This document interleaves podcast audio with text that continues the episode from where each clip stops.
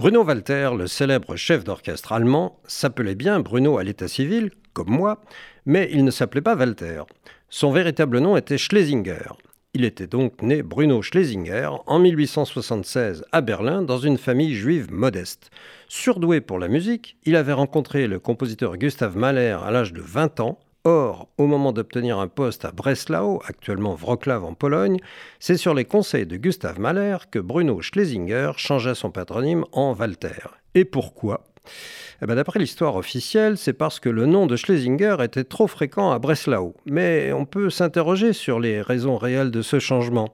En effet, le patronyme Walter est au moins aussi répandu que celui de Schlesinger. Peut-être évoque-t-il moins les origines juives de celui qui le porte.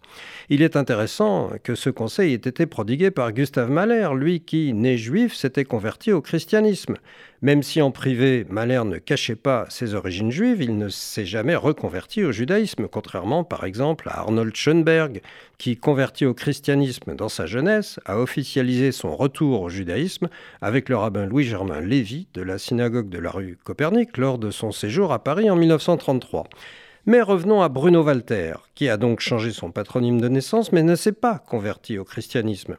Lors de l'arrivée des nazis au pouvoir, eh ben, il perd son poste de chef d'orchestre à Munich, il part pour l'Autriche qu'il doit quitter au moment de l'Anschluss en 1938. Après un passage par la France, il arrive aux États-Unis où il est bien accueilli par les orchestres qu'il avait dirigés lors de ses tournées quelques années plus tôt.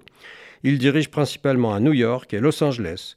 Il laisse aussi un nombre très important d'enregistrements, surtout de Mahler bien sûr, mais aussi de Mozart et Beethoven, nous l'entendons justement dans une répétition de la cinquième symphonie de Beethoven.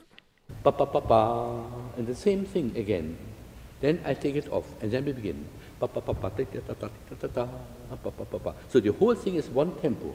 Now let's try that.